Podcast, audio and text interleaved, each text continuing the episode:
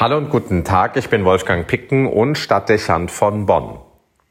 Es gibt ein Buch im Alten Testament, das nicht sehr bekannt ist, mir aber immer sympathischer und bedeutsamer wird. Ich spreche vom Buch Kohelet, das in der evangelischen Tradition auch das Buch der Prediger genannt wird. Es zählt zu der Weisheitsliteratur und damit zu den jüngeren Dokumenten der Heiligen Schrift. Man datiert es in das dritte vorchristliche Jahrhundert. Das Volk Israel lebt damals unter der Herrschaft der Ptolemäer. Seine Oberschicht ist wohlhabend und gebildet.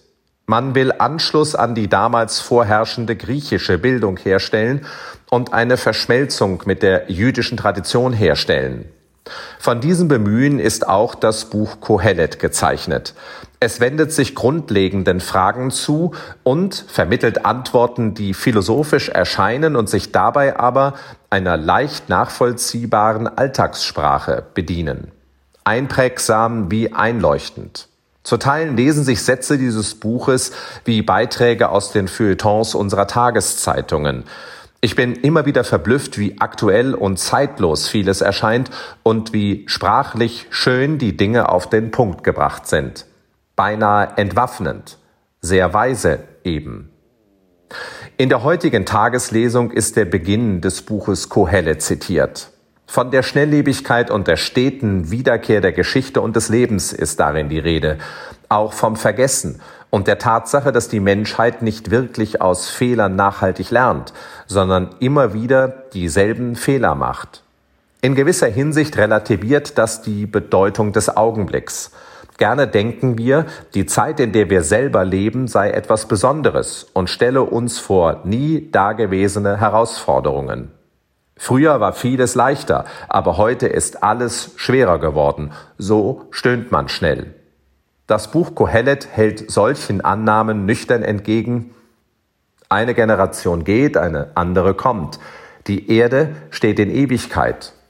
Die Sonne, die aufging und wieder unterging, atemlos jagt sie zurück an den Ort, wo sie wieder aufgeht.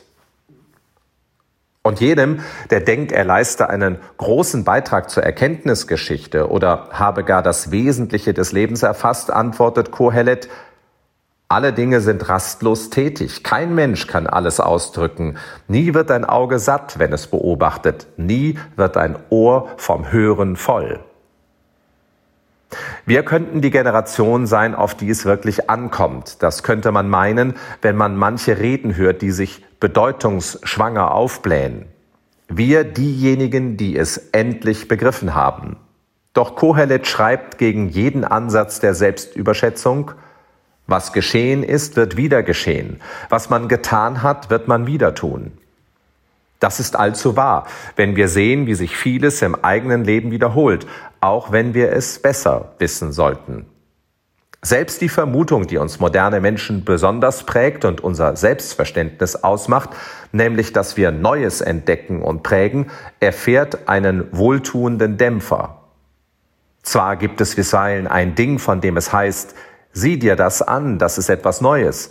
Aber auch das gab es schon in den Zeiten, die vor uns gewesen sind.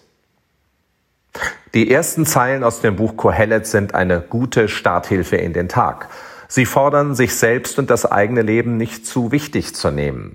Das ist keine Abwertung, sondern es nimmt die Schwere, hilft dabei, mit der eigenen Unvollkommenheit zu leben und ermöglicht manches mit Humor zu ertragen.